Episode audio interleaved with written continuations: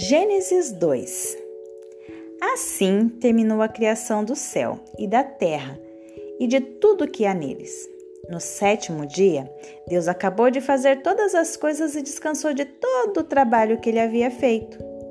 Então abençoou o sétimo dia e o separou como um dia sagrado, pois nesse dia ele acabou de fazer todas as coisas e descansou.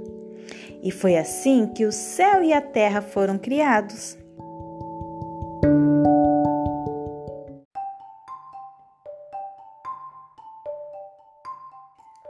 O Jardim do Éden. Quando o Senhor Deus fez o céu e a terra, não havia brotado nem capim nem planta, pois o Senhor ainda não tinha mandado chuva e não havia ninguém para cultivar a terra mas da terra saiu uma corrente de água que regava o chão. Então, do pó da terra, o Senhor formou o ser humano. O Senhor soprou na narina dele a respiração da vida, e assim ele se tornou um ser vivo. Depois, o Senhor Deus plantou um jardim na região do Éden, no leste, e ali pôs o ser humano que ele havia formado o Senhor fez com que ali crescessem árvores lindas de todos os tipos que davam frutas boas de se comer. Hum. No meio do jardim ficava a árvore que dá vida e também a árvore que dá conhecimento do bem e do mal.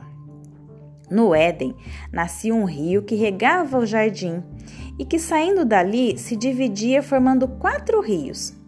O primeiro é o rio Pison, que rodeia a região de Ravilá onde há ouro.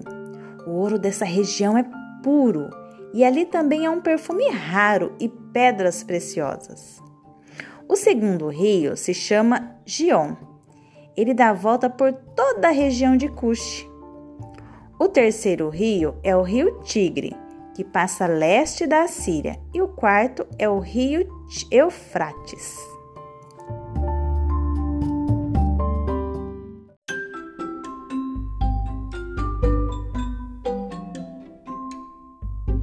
Então o Senhor Deus pôs o homem no jardim do Éden, para ele cuidar e nele fazer plantações. Ai, que delícia!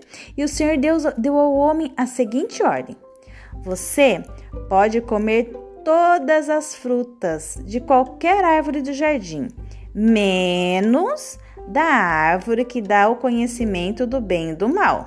Não coma, não coma dessa fruta pois no dia que você comer, você vai morrer.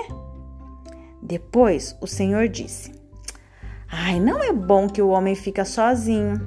Vou fazer alguém para ele que ajude ele como se fosse a sua outra metade.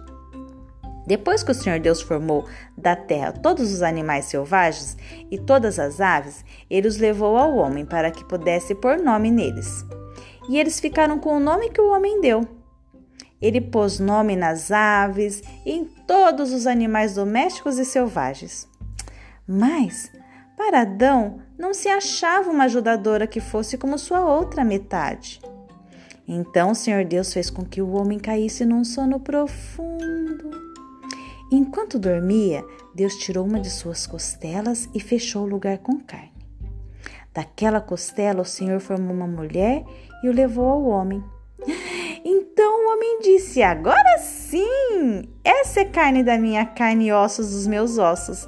Ela será chamada de mulher, porque Deus a tirou do homem. É por isso que o homem deixa o pai e a mãe para se unir com sua mulher, e os dois se tornam uma só pessoa. Tanto o homem como sua mulher estavam nus, mas não sentiam vergonha.